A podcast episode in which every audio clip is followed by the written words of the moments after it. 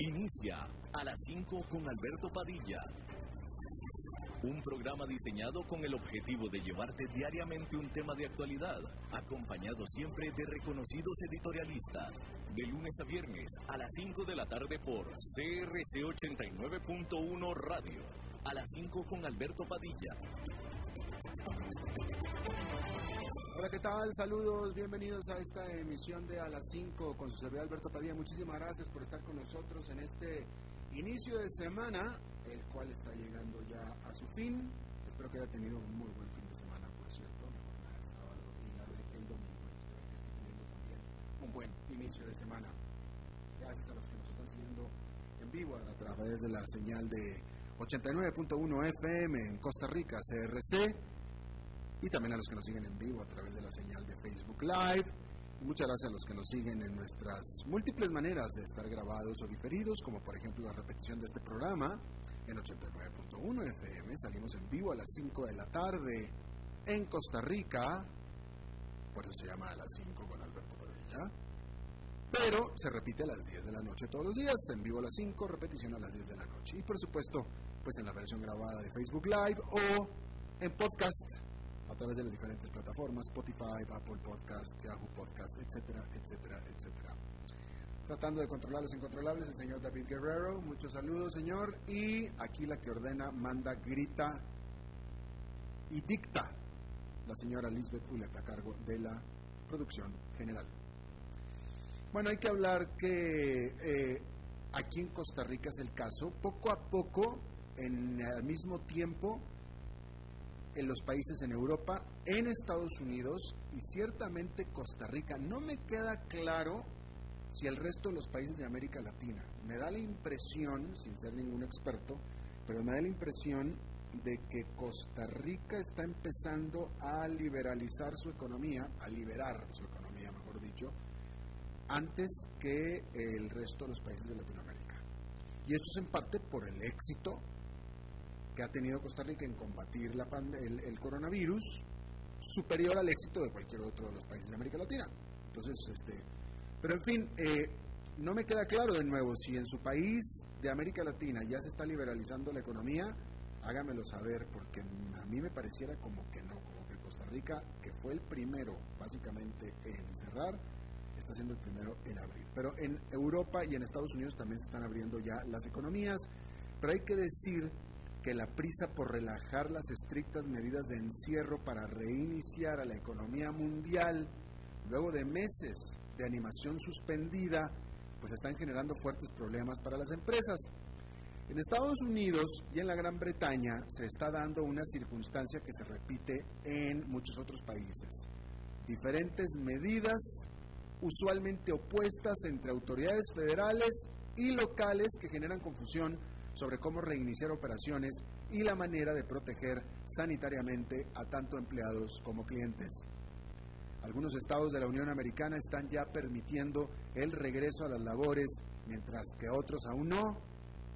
A nivel federal, el gobierno británico liberó su posición a solo manténganse en alerta, mientras que los gobiernos locales de Gales, Escocia e Irlanda del Norte continúan pidiendo a los habitantes que se queden en casa. El domingo, el primer ministro Boris Johnson conminó a los trabajadores de la construcción y de la industria manufacturera que regresen a sus labores. Sin embargo, el gobierno aún no ha emitido recomendaciones o una guía sobre las prácticas sanitarias a seguir para la vuelta a labores. Uno de los principales líderes sindicales del país dijo en Twitter que esto se trata de una receta para el caos. En Estados Unidos, Elon Musk presidente y fundador de la automotriz eléctrica Tesla, se ha posicionado como el crítico más sonoro de la comunidad empresarial de los intentos oficiales por mantener cerradas las empresas que consideran no esenciales. Durante el fin de semana, Tesla entabló una demanda en contra del condado de Alameda, dentro de la ciudad de Los Ángeles, en California, luego que sus autoridades negaran el permiso para reiniciar operaciones a su planta armadora ahí. Al mismo tiempo, Musk amenazó con cambiar sus oficinas corporativas a Nevada o Texas, donde ya se han liberado, liberado las restricciones para empresas similares. En medio de este ambiente de medidas desiguales y confusas, las empresas están tratando por alcanzar algún nivel de normalidad en sus operaciones. Por ejemplo, Apple anunció que esta misma semana reabrirá algunas de sus tiendas en Idaho, Carolina del Sur, Alabama y Alaska, todas con nuevas medidas de sanidad como chequeo de temperatura para todos y uso obligatorio de cubrecaras para todos empleados y clientes por igual. En este sentido, luego de tener que detener las operaciones de todas sus líneas de ensamblaje desde marzo por causa del COVID-19, las automotrices en Estados Unidos están reiniciando actividades al igual que en el resto del mundo. Las armadoras no sindicalizadas, propiedad de la surcoreana Hyundai Kia y de las alemanas BMW y Daimler, reiniciaron operaciones la semana pasada. Este lunes hicieron lo propio las plantas de las japonesas Toyota y Honda. Por su parte, las nacionales de Detroit, Ford, General Motors y Fiat Chrysler tienen sus planes puestos para reiniciar a mediados de mayo. Sin embargo, el reiniciar operaciones se dice más fácil de lo que de hecho es. Los trabajadores tendrán que sujetarse a chequeos sanitarios, en algunas facetas del ensamblado de un automóvil el distanciamiento social es muy difícil y para completar un automóvil se tienen que mantener fluida la cadena de suministros de autopartes. Sin embargo, en México, de donde vienen 40% de los insumos, ahí las fábricas seguirán cerradas hasta final de este mes. Y en Estados Unidos diferentes empresas de autopartes tienen diferente capacidad de restablecer operaciones dependiendo del estado en el que se encuentran localizadas, como lo estábamos viendo hace un momento. De tal manera que una vuelta a la normalidad para la industria automotriz en Estados Unidos se tomará algunos meses. Bueno, eso en cuanto a la industria automotriz. ¿Qué hay de los hoteles? Las cadenas hoteleras del mundo, al igual que los hoteles independientes, han sido duramente devastados al desaparecer los viajeros y la gente encerrada en casa. Ante esto la gran pregunta es, ¿cuánto más durará esto? Y aún más importante, ¿cómo será el futuro? En el caso de Marriott, que es la más grande cadena hotelera del mundo, esta reportó un desplome del 92% en sus utilidades al primer trimestre y reveló que su ingreso por habitación se desplomó en un 90% durante abril. Asimismo dijo que el 25% de sus hoteles alrededor del mundo están cerrados. Marriott dio dos noticias, una buena y una mala. La buena es que la caída en la demanda se estabilizó. La mala es que se estabilizó por los suelos. Las acciones de la empresa han caído 42% en lo que va del año, comparado con el 9% que ha caído el indicador Standard Poor's 500. Por su parte, la semana pasada, el presidente de la rival hotelera, Hilton, declaró que el futuro de largo plazo sigue siendo lo espectacular que siempre lo fue, pero por lo pronto la recuperación durará mínimo dos o tres años. El presidente de Hilton reveló que la ocupación de sus hoteles pasó de su mínimo de 13% en abril a un 23% actualmente. Entre los retos para el futuro está el incremento de los costos ante las necesarias nuevas medidas sanitarias tanto para clientes como para empleados. En el caso de Marriott, dijo que utilizará rociadores electroestáticos para limpiar habitaciones y áreas públicas y está probando con tecnología de luz ultravioleta.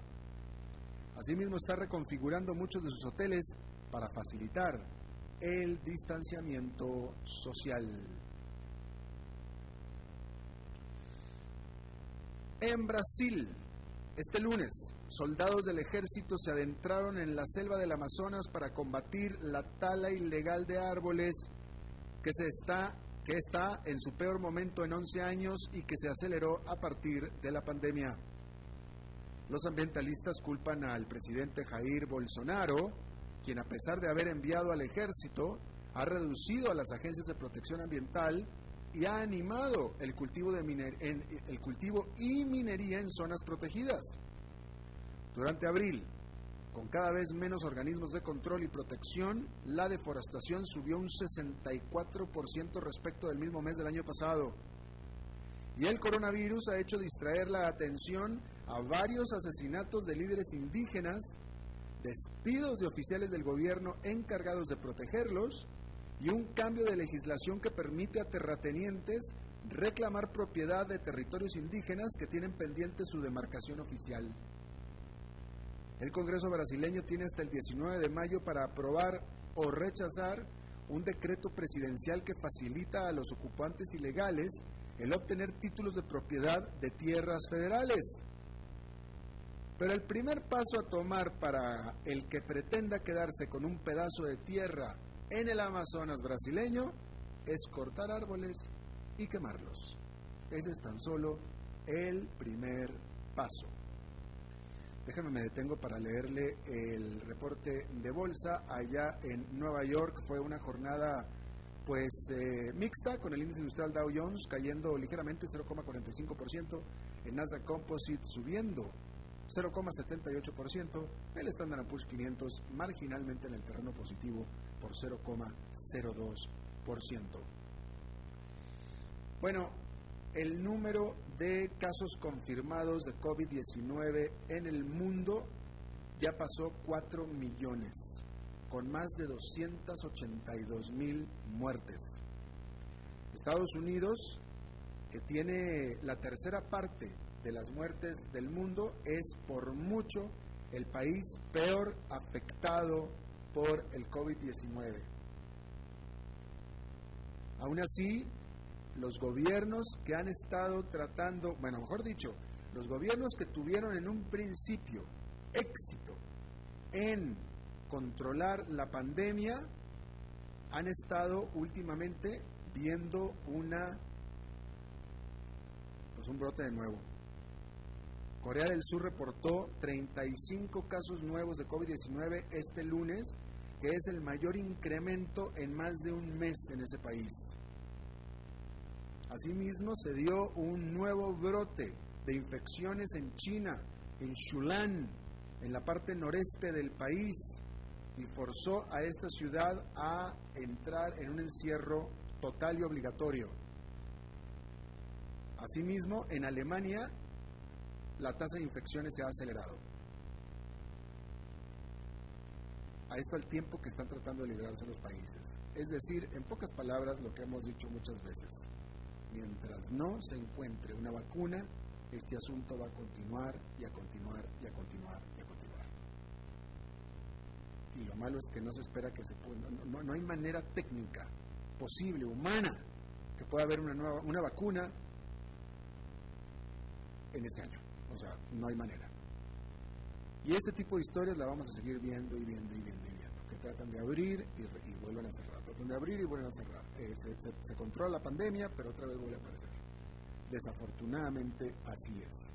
Por cierto, que en Estados Unidos, tres de los más altos miembros oficiales del gobierno del grupo de combate al coronavirus decidieron ponerse en cuarentena por si las moscas porque estuvieron expuestos al coronavirus. Estamos hablando de Anthony Fauci, o Fauci, Anthony Fauci, que es el, eh, el, experto epidemiológico de Donald Trump, que apareció con Donald Trump hasta hace dos días, estaba con él. Supo que estuvo expuesto al coronavirus y prefirió meterse a cuarentena. Robert Redfield, que es el director de la CDC, el Centro para el Control de Enfermedades, y Stephen Hahn, que es el comisionado de la Administración de Drogas de Estados Unidos. Son los tres principales, punto se acabó. Y los tres estuvieron alrededor y con Donald Trump en los últimos días. Y bueno, vamos a ver. Aparte, al final de la semana pasada, dos miembros del staff de la Casa Blanca resultaron positivos con COVID-19. También. Así es que ahí está. La venta de automóviles en China durante abril subió un 4,4% respecto de abril del año pasado. vendiéndose 2.070.000 automóviles. Que se trata del primer aumento en ventas de automóviles en casi dos años. Y es que resulta que en esta que es la economía más grande del mundo, eh, eh, eh, el, mercado más grande del mundo para los automóviles, la demanda por estos se había desplomado, había caído desde mediados del 2018 por una cancelación que había de un, una exención fiscal, pero también por los problemas comerciales con Estados Unidos, por no decir la guerra comercial. Y bueno, la verdad es que la industria estaba esperando pues una recuperación mucho más grande. Luego que en febrero las ventas hayan caído, cayeron 79% y en marzo un 43% precisamente por la pandemia. Entonces, en febrero cayeron 79, en marzo 43, en abril se recuperaron 4,4%, que no está tan mal.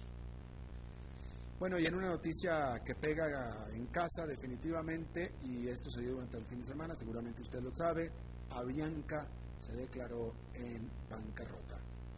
Se trata de la segunda aerolínea más grande de América Latina.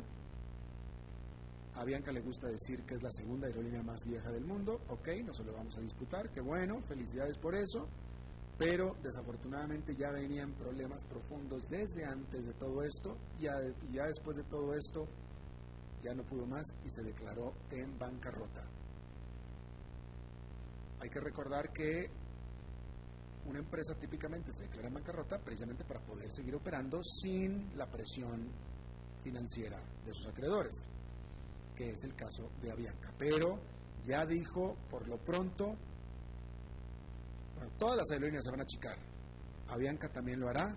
Por lo pronto, entre las medidas que ya tomó, que ya dijo, que ya informó, es que va a cerrar el hub de Lima, Perú. Antes, antes uno volaba eh, cambiaba de avión por Avianca, cambiaba de avión en Bogotá o incluso en Lima. Bueno, Lima ya no va a ser más. Y bueno, es tan solo la primera.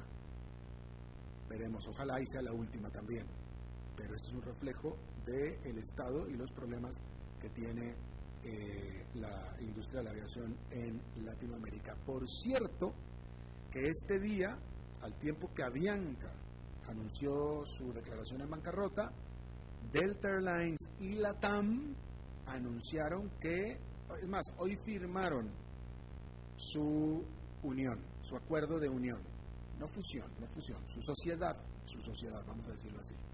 Esta sociedad se dio en diciembre cuando Delta Airlines compró un 20% de LATAM, en este intento de Delta de invadir eh, Latinoamérica, que es territorio de American Airlines. Eh, y bueno, después pasó todo lo que está pasando, pero hoy se firmó ya el acuerdo, se cerró y las ambas, ambas aerolíneas, tanto Delta como LATAM, dijeron ok, estamos en tiempos que no esperábamos, estamos viendo algo que no habíamos pensado vivir, ni mucho menos, cambió totalmente el panorama dentro de este mercado, pero sin embargo nuestro compromiso continúa y seguimos para adelante. Así es que ahí está, sigue para adelante esto, lo cual es francamente muy buena noticia. Bien, vamos a hacer una pausa y regresamos con esta entrevista.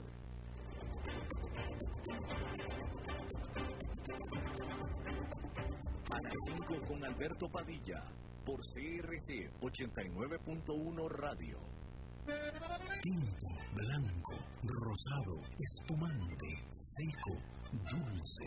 El vino es como los amigos, proviene de diferentes cepas y familias convertidas en bodegas de tradición. La Iride, una bodega personal establecida en Mendoza, Argentina, produce vino de exportación con la calidad de Mendoza, expresada en paninos frescos, frutales, remembranzas de tabaco y chocolate. Una fiesta al paladar. La Iride, vinos argentinos de tradición. CRC 89.1 Oyentes informados. Desde Maipú, Mendoza, la tierra del olivo nos llega aceite de oliva Laur. Su delicada y elegante textura, así como su afrutado aroma vegetal, lo convierten en un aceite especial para paladares exigentes. Disponible en tres variedades: Laur Cruz de Piedra, Laur Aceite de Oliva Extra Virgen y Laur Gran Mendoza Aceite de Oliva Extra Virgen. Lo mejor de tres zonas en una sola botella. Galardonado con el Gran Prestige Gold en el Terra Olivo 2018. Aceites de oliva Laur no pueden faltar en tu mesa. De venta en todas las tiendas, don Fernando.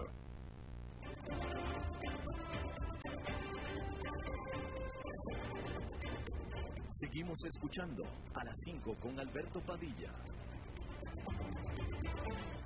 Bueno, muchísimas gracias por continuar con nosotros. Eh, si usted, a, a- a quien haya leído mi libro, El continente dormido, yo entre los, eh, entre los puntos que toco en mi libro, eh, hablo de la necesidad de que en América Latina, de que América Latina se establezca algo que, se, que, que hay en otras partes del mundo, notable notablemente en Estados Unidos, y es eh, la inclusión, la combinación, la inclusión de las instituciones educativas, de las universidades, de los tecnológicos, con el quehacer de las autoridades oficiales, pero también con las empresas, ¿no? De tal manera que si una empresa eh, tiene algún proyecto de investigación, etcétera, se lo encomiende a una institución educativa, ¿no?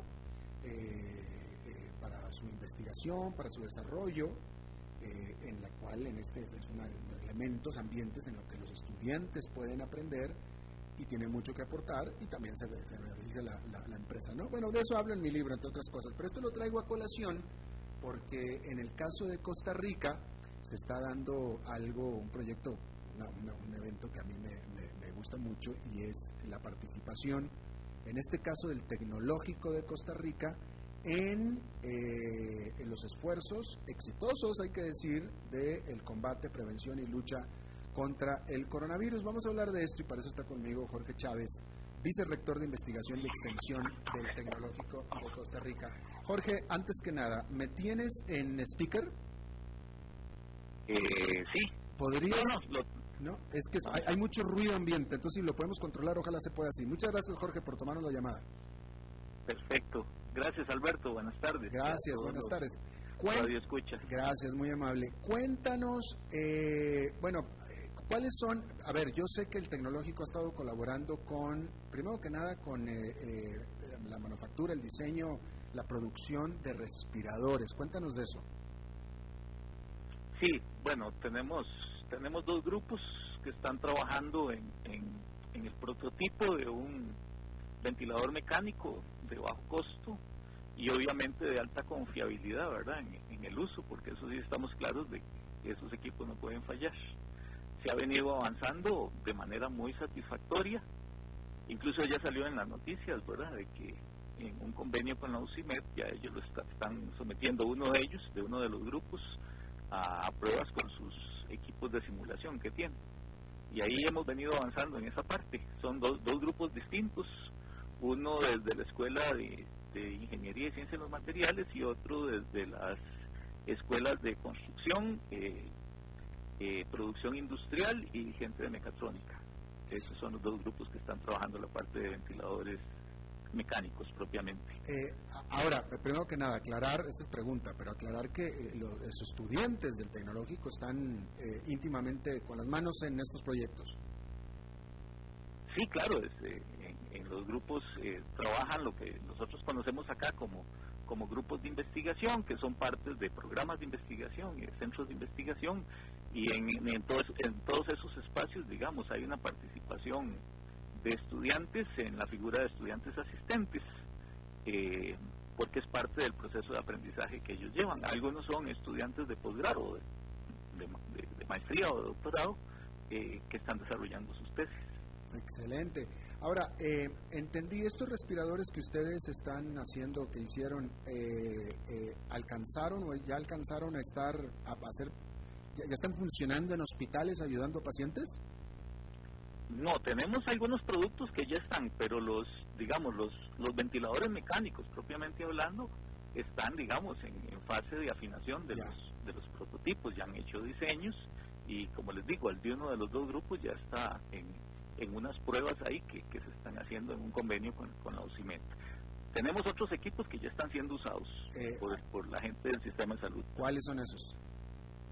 Sí, bueno, hay un hay una cápsula especial para que el personal médico pueda realizar las labores de entubado de, los pacientes con, con COVID-19 para evitar, digamos, eh, darle máxima seguridad al personal de salud. Es una cápsula, digamos, transparente en donde el personal puede introducir sus manos, ¿verdad? Y, y manipular con más seguridad y más confianza eh, ese proceso tan delicado de intubación de, de pacientes y que, pues, es una operación, digamos, que lleva alto riesgo de contagio para el personal de salud, ¿verdad? Porque eh, pues, el, paciente respira enfrente de donde ellos están haciendo ese, ese tipo de, trabajo. Eh, ese es uno, ¿verdad? Que, que ya, ya, ya, se está, ya se está trabajando con eso. El otro son unas, unas caretas especiales que se hicieron en los laboratorios del Ergotec, que es un laboratorio especializado en diseñar este tipo de dispositivos, haciendo consideraciones, digamos, de las dimensiones de las personas y de, acuerdo a las características. Entonces son caretas que, aunque no ven internet, que con un acrílico de esos que se usa para, para guardar eh, hojas y eso, se puede hacer una máscara, en realidad las máscaras tienen especificaciones técnicas que hay que cumplir y, tienen normas eh, obligatorias, ¿verdad?, para eh, distancia del acrílico a la cara, ¿verdad? Para ventilación, distancia que tiene que quedar, curvatura del acrílico, todos esos son detalles técnicos que están en las normas y, y que no son sencillos. Eh, bueno, esa careta ya se, ya también hace algún tiempo, incluso en convenio con el INA, el INA las estaba produciendo para enviárselas a la caja y también con empresas del sector productivo, porque aquí en el TEC tenemos claro que llenamos el prototipo, eh, hacemos las pruebas y una vez que eso lo tenemos listo, por lo menos en este caso particular, estamos dejándolo de formato libre, que se dice. Eso es, que cualquiera lo puede producir. Y con eso somos conscientes de que estamos ayudando también a reactivar la, la economía de las empresas. Claro, interesante. Ahora, este, em, eh, felizmente, a nivel nacional, felizmente, Costa Rica ha tenido muchísimo éxito en el combate del coronavirus. Eh, vaya, a ver, quiero, tratar de decirlo bien porque no quiero que, se, que suene de la manera que no quiero que suene. Eh, sí, porque ha, sido tanto el éxito que de pronto me da impresión de que eh, eh, el TEC no, no, pudo ayudar tanto como pudo haber ayudado. Pero en ese sentido, ¿será posible que el TEC pueda ayudar a otros países donde realmente se han estado teniendo problemas?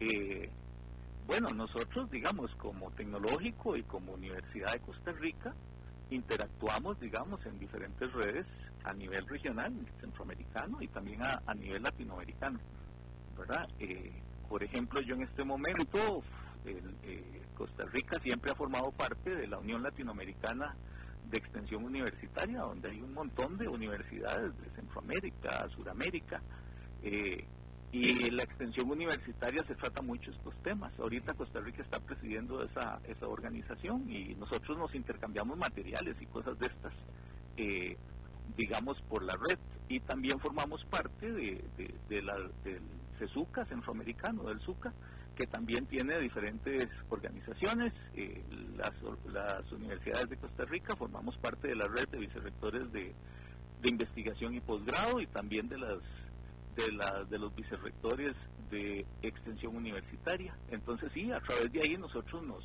nos comunicamos. De hecho, muchas de estas cosas nosotros las hemos hecho llegar a, a los otros compañeros, digamos, vicerrectores de las, de las otras universidades. Bueno, sí, porque, o sea, respiradores, afortunadamente pareciera que en Costa Rica no se van a necesitar muchos, pero en muchos otros lados sí. Sí, sí, sí, sí, eh, es cierto, es cierto. Ahora, eh, digamos, yo creo que nos ha ido muy bien por una combinación de factores, ¿verdad?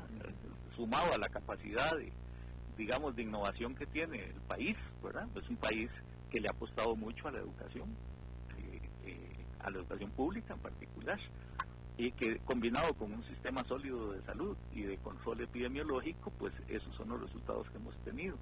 Pero, digamos, las universidades hemos leído muy bien que, en una primera fase había que apoyar de manera decidida al sistema de salud para que no colapsara y digamos, el TEC en particular y, las otras universidades también, porque nosotros pertenecemos también a, a, comisiones de universidades que este año las coordina el TEC, por cierto. Y, ahí nos comunicamos lo que estamos haciendo entre todos. Claro, claro. Ahora, eh, estos, eh, eh, bueno, los respiradores que están en fase de prueba, estas cápsulas de las que usted está hablando, todo esto, esto se tuvo que desarrollar, investigar y desarrollar en cuestión de unas cuantas semanas, dos, tres. En tiempo récord nosotros le llamamos en cierto modo medicina guerra. Eso es que, digamos, como instituciones públicas que somos, tenemos una serie de mecanismos formales, ¿verdad? Por ejemplo, usted me pregunta a mí, los recursos para investigación se colocan en, en convocatorias de proyectos y toda la cuestión, ¿verdad? Cuando sale una cosa de estas hay que decir, bueno, ¿de dónde sacamos recursos? ¿De dónde sacamos tiempo? Pero hay que trabajar y ahí los, digamos, los, los investigadores, los académicos en general y los estudiantes asistentes y todo el mundo se ha enrollado las mangas y ha trabajado sacando tiempo de donde no tenía y la institución sacando recursos donde donde ya los tenía destinados a otras cosas. Y entonces ahí se ha podido aportar en una infinidad de cosas verdad porque no solo en sostener el sistema de salud ya se empezó a apoyar digamos a, ciertos actores sociales y productivos e incluso estamos organizando una convocatoria para que los académicos presenten iniciativas de proyectos para apoyar al, a los sectores sociales y productivos en la en la reactivación económica que va a ser tan tan necesaria Ahora, todo esto se hizo, pregunta, en un ambiente en el que no había clases. Sí, todavía mucho más complicado. y, todavía mucho más complicado. Por supuesto, y aparte había que practicar, quiero suponer, porque había que practicar distanciamiento social y todas las protecciones y etcétera. Sí, sí, yo creo que eso, eso, don Alberto, eso todavía eleva más el mérito los compañeros y compañeras, como le decía hace un rato, se enrollaron las, las mangas, porque el TEC, digamos, tiene un proceso, digamos, muy bien afinado, que consiste en una educación, obviamente presencial, con un componente de aprender haciendo altísimo. Entonces, paralelo a todo esto, los profesores y profesoras tenían que estar haciendo las adaptaciones a sus cursos para pasarlos a una modalidad no presencial, ¿verdad? Entonces, eso le generó mucho más cantidad de trabajo. Y por eso le digo que es mucho más mucho más reconocible el gran esfuerzo que han venido haciendo, ¿verdad? Porque no lo han hecho en un ambiente, digamos, eh, que facilite, más bien es un ambiente, digámoslo, relativamente adverso por todas esas variables que han salido. Definitivamente, definitivamente. Eh, en el caso de estos respiradores, eh, una vez que ya, ojalá y que se aprueben y ya estén listos para ser usados ya en, en los hospitales, etcétera, ¿quién ¿Quién se supone que los produciría en caso de que más gente los demande, más instituciones la demanden? ¿Quién los va a producir? Bueno, digamos, nosotros estamos participando también en, unas mesas organizadas por MISIT, donde está, eh, digamos, está la triple hélice, el sector privado, el gobierno y las universidades. Y la idea es que una vez que nosotros eh, dejamos bien afinado los prototipos, ¿verdad? Como ya pasó con la careta y como ya pasó con las cápsulas iniciales, en el caso de los ventiladores, y ya ese paso le tocaría al sector privado, digamos, eh, entrar ahí. Digamos, tenemos claro que eh, hacemos los diseños, hacemos las pruebas, estamos seguros y eso lo pasamos para que el sector privado lo, lo pueda lo pueda trabajar. Ah, ok. Lo mismo con las cápsulas y con los mascarillas, etcétera. Absolutamente todo. Nosotros tenemos claro que la, misión nuestra como universidad es, bueno, en, en, un ámbito normal es desarrollar la innovación, de la innovación pasar a los prototipos, ¿verdad? Hacer las pruebas, ¿verdad? Y pasarlos. En esta parte, la, la parte de investigación, pues, como le decía, tuvimos que aplicar medicina de guerra y, y sacar métodos alternativos para llegar en el menor tiempo posible a los prototipos. Claro. Pero de que es el mejor esfuerzo, digamos, que se ha podido hacer en esa línea. Claro, y em, a, ver, déjeme cómo le pregunto esto, ¿qué tal? Eh, eh, usted habla de que la iniciativa privada los tendría que producir en caso de que, de que así sea, pero ¿cómo ha sido esta respuesta? Es decir, eh, la iniciativa privada en este asunto, en este caso, ¿ha tomado alguien el diseño y ha empezado a producir lo que el tecnológico ha diseñado?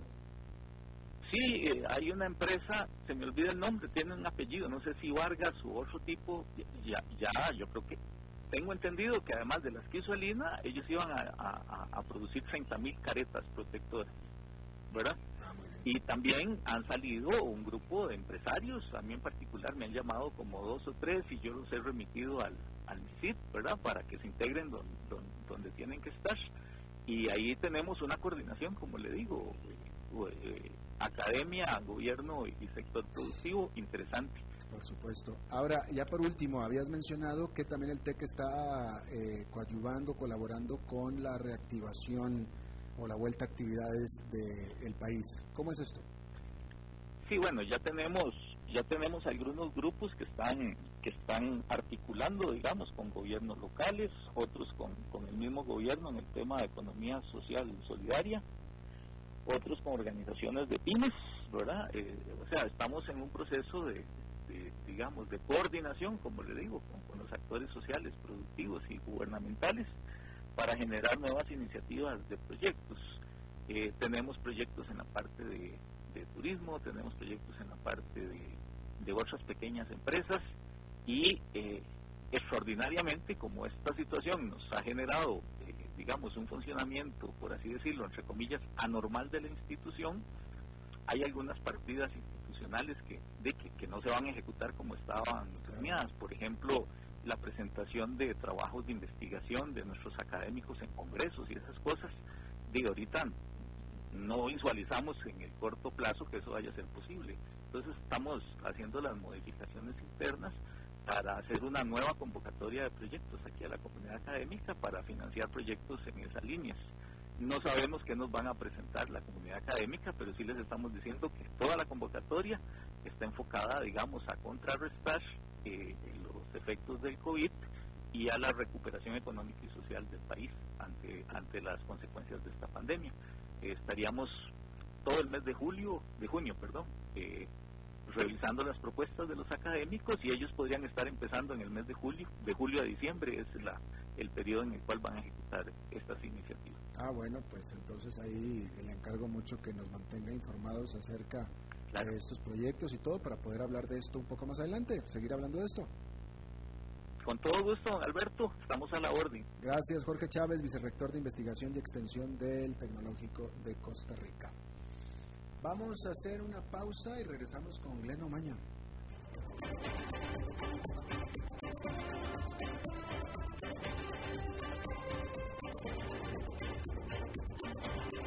A las 5 con Alberto Padilla, por CRC 89.1 Radio.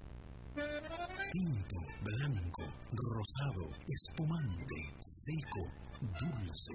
El vino es como los amigos, proviene de diferentes cepas y familias convertidas en bodegas de tradición. La Iride, una bodega personal establecida en Mendoza, Argentina, produce vino de exportación con la calidad de Mendoza expresada en taninos frescos, frutales, remembranzas de tabaco y chocolate. Una fiesta al paladar. La Iride, vinos argentinos de tradición.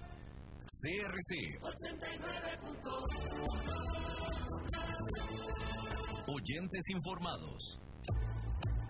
Desde Maipú, Mendoza, la tierra del olivo nos llega aceite de oliva Laur. Su delicada y elegante textura, así como su afrutado aroma vegetal, lo convierten en un aceite especial para paladares exigentes. Disponible en tres variedades: Laur Cruz de Piedra, Laur Aceite de Oliva Extra Virgen y Laur Gran Mendoza Aceite de Oliva Extra Virgen. Lo mejor de tres zonas en una sola botella. Galardonado con el Gran Prestige Gold en el Terra Olivo 2018. Aceites de oliva Laur no pueden faltar en tu mesa. De venta en todas las tiendas, don Fernando.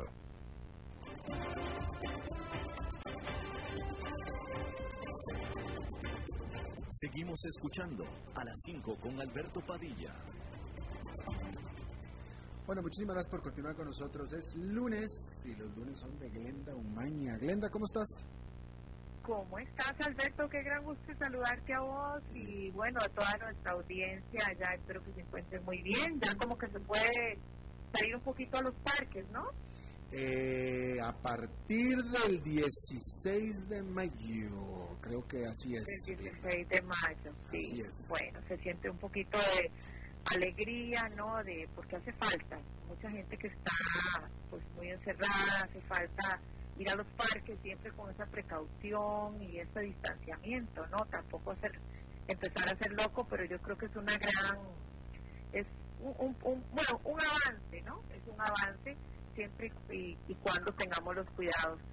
Pero bueno, yo he puesto mucha atención y, y realmente uno lo inquieta el, lo que está pasando con las miles de personas en nuestro país que dependen del turismo, ¿no? De, como sabemos, por muchos años el principal ingreso eh, de divisas de nuestro país ha sido por medio del el turismo, que obviamente pues al no al estar cerradas las fronteras, al no permitir el ingreso de extranjeros, eh, las líneas aéreas pues eh, no han vuelto todavía. Este 15 de mayo, por cierto, eh, Delta reanuda vuelos a Costa Rica, pero obviamente bajo muchísima restricción.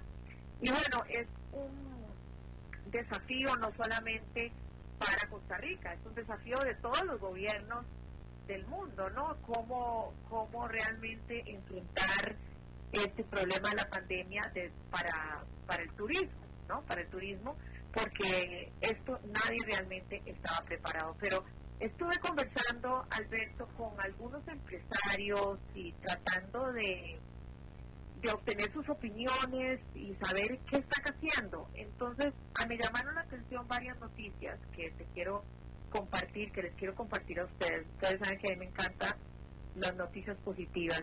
Y una de ellas eh, es la solidaridad que han mostrado eh, huéspedes o ex huéspedes de hoteles desde el exterior. Es decir, estuve conversando con un empresario de un, uno de los hoteles, ha sido inclusive catalogado como uno de los mejores hoteles del mundo, el Hotel Nayara en, La Fortuna. Eh, ellos prácticamente antes de que se cerraran las fronteras, antes de que se declarara esa pandemia, tenían cuatro meses al 100%. ¿Tú sabes lo que es eso, Alberto? Cuatro meses al 100% de ocupación. 350 personas con su trabajo garantizado en esta zona de la fortuna. Bueno, se viene esta situación y lo primero obviamente que recibieron fue el diluvio de solicitudes, devuélvame el dinero, ¿no? Como en todo el mundo, como tú y yo lo haríamos también si tuviéramos una reservación y ya no vamos. Entonces, eh, como me estaba diciendo este empresario, ellos se han enfocado principalmente en hacer todo el esfuerzo, todo lo que esté en sus manos para no despedir al personal, porque saben que la gran mayoría son mujeres de la zona que obviamente necesitan como todos los ingresos. Y bueno, comenzaron porque ellos eh, han prácticamente siempre invertido lo, lo, lo que han obtenido, eh, lo han reinvertido ampliando sus instalaciones, mejorando las instalaciones.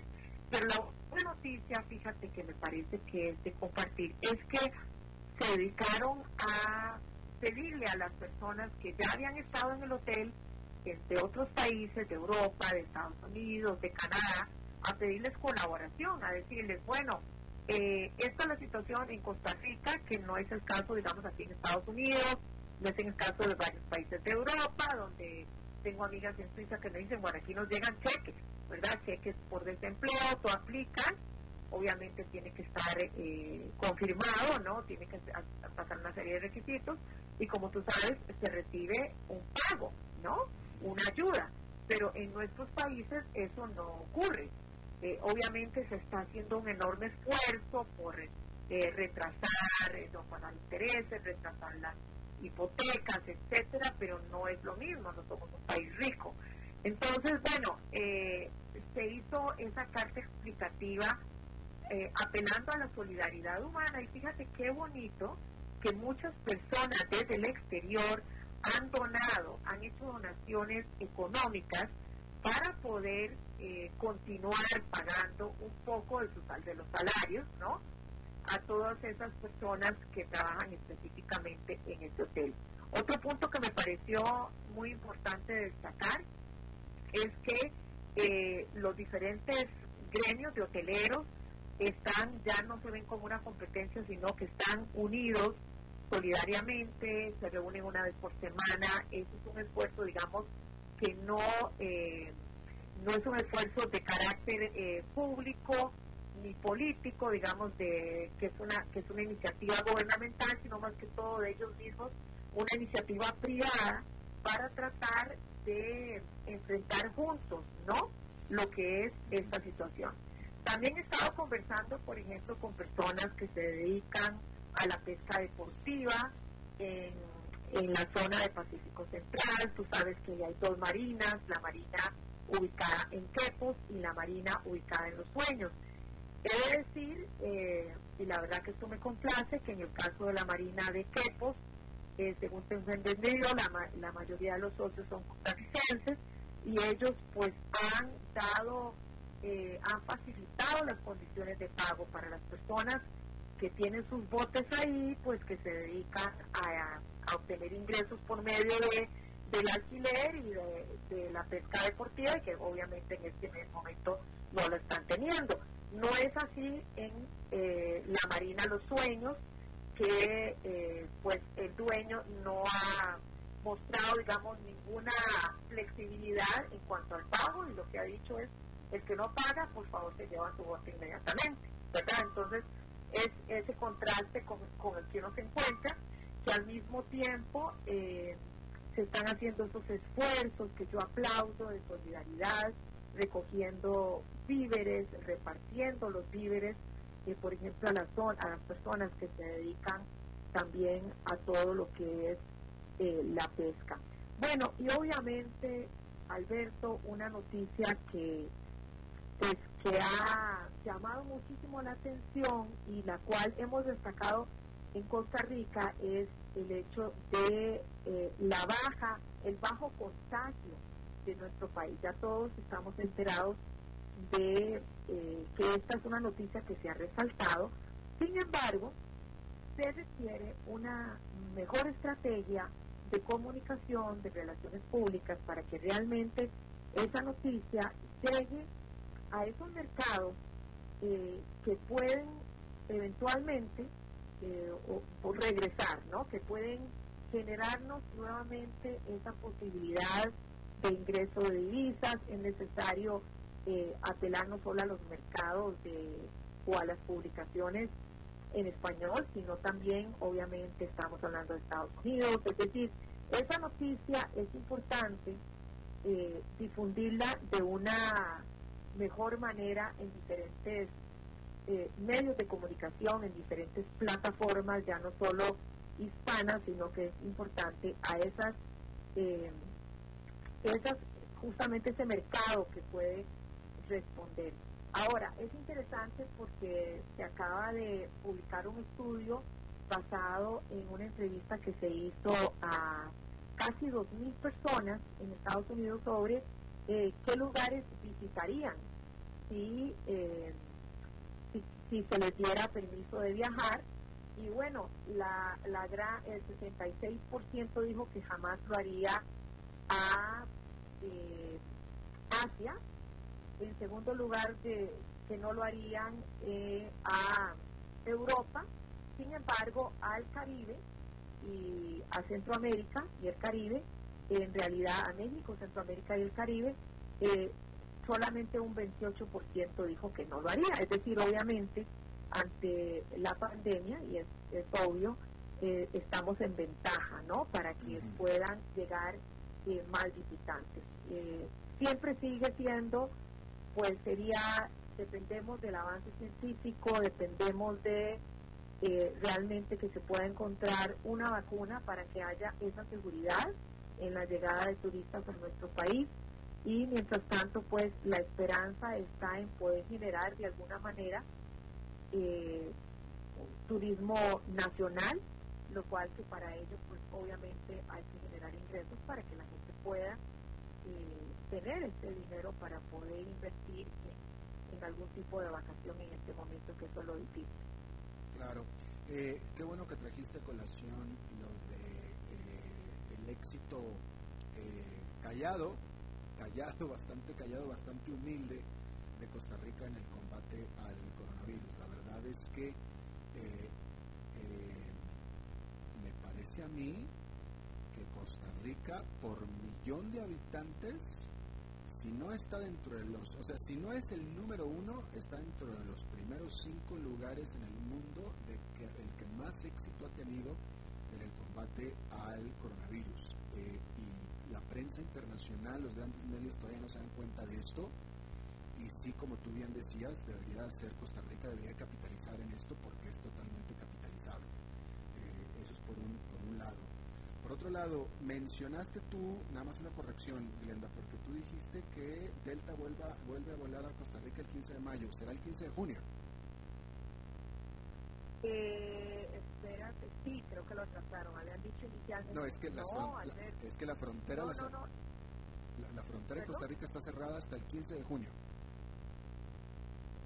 Sí, tienes razón, perdona. Bueno, Sí, sí, sí, sí. ok. Es que inicialmente había, lo movieron. Sí, sí, porque Costa Rica, Costa Rica. Costa Rica ha ido extendiendo la fecha. Bueno, déjame Ha te- ido extendiendo. ha ido extendiéndola. Déjame te digo que una vez que abran la, la frontera, que bueno, vamos a suponer que sea el 15 de junio, espero que así sea, pero lo que sí te digo es que hoy eh, Delta Airlines, y si es Delta lo están haciendo las demás, pero hoy Delta Airlines está vendiendo pasajes a Costa Rica por 343 dólares saliendo de Atlanta, que es un tremendo precio. Y, Exacto, y si así van a estar los precios, ese es un muy buen eh, eh, incentivo para que empiece a fluir la gente. Yo por lo pronto, tan pronto se pueda, voy a traer a que vengan acá a Costa Rica mis dos hijos. Van a ser los primeros dos turistas que van a venir a Costa Rica de Estados Unidos. Claro, claro, ¿no? Y, y el, el, el hecho, bueno, de que se permita ingresar a extranjeros, ¿no? Ese es otro, Claro. eh, otro desafío, ¿no? Otro desafío es, es, es delicado. Otro, otro, digamos, otro de los empresarios me decía, bueno, otra posibilidad es que las líneas aéreas eh, tengan esa ese filtro, apoyados obviamente por autoridades sanitarias aquí en Estados Unidos o del país de, de origen, para eh, poder garantizar que la persona que ingrese al, al avión pues realmente esté sana. Pero bueno, eh, y, y que se haga una prueba al ingreso y otra prueba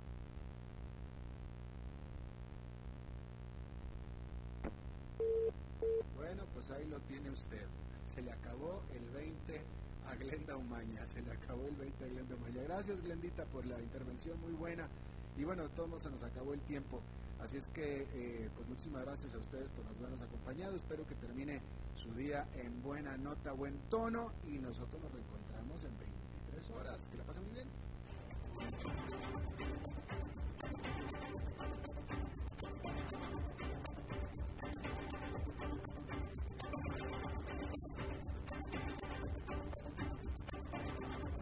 Concluye a las 5 con Alberto Padilla. Un programa diseñado con el objetivo de llevarte diariamente un tema de actualidad, acompañado siempre de reconocidos editorialistas, de lunes a viernes a las 5 de la tarde por CRC 89.1 Radio. A las 5 con Alberto Padilla.